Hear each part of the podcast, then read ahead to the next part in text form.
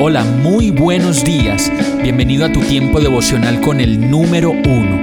Qué alegría saludarte con la certeza de que Dios está obrando en tu vida su perfecta y buena voluntad, ya sea porque estás aprendiendo de un momento difícil o porque estás disfrutando de su amor a plenitud con paz y tranquilidad.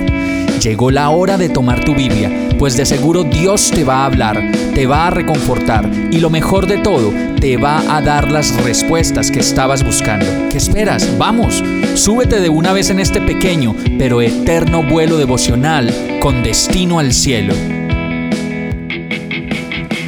Y el mensaje de hoy se llama fructífero. Génesis 41, 51, 52 dice, José llamó a su hijo mayor Manasés, porque dijo, Dios me hizo olvidar todas mis angustias y a todos los de la familia de mi padre.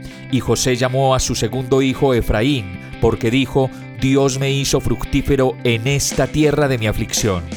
Muchos de nosotros podemos pensar que somos fructíferos cuando conseguimos muchas propiedades y la seguridad económica que tantas personas anhelan tener todo el tiempo. Y es hermoso ver cómo José, al momento de llegar a ser padre, aún en medio de todas las riquezas que poseía, dijo al nacer su primer hijo, Dios me hizo olvidar todas mis angustias y a todos los de la familia de mi padre, y con ello se estaba reconciliando de la traición de sus hermanos, y como lo dice el verso, encontró en su paternidad la manera de olvidar todas sus angustias.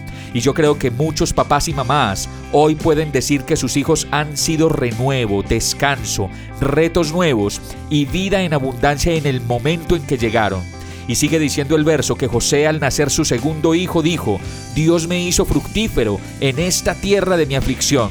Y la verdad yo creo que una de las maneras de encontrar la verdadera riqueza y una vida fructífera se resume en la posibilidad de ser papás y de tener en la vida el regalo de los hijos, que siempre van a significar riqueza, llenura y completud.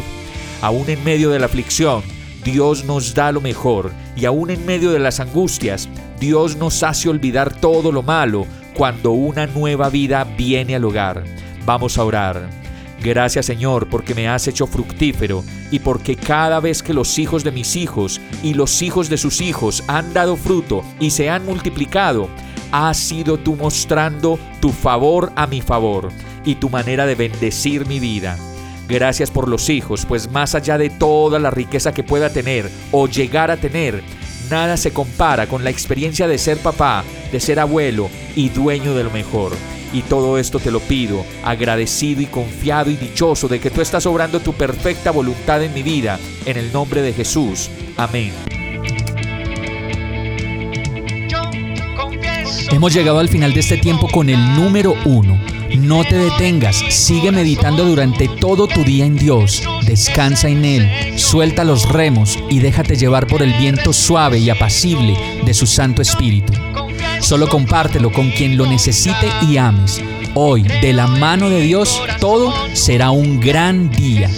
Para más información visita nuestra página www.iglesiabierta.com o llámanos al 313-334-0116. Oramos y rogamos para que cada día te enamores más de Dios y para que no pares de pasar todo tu tiempo con el número uno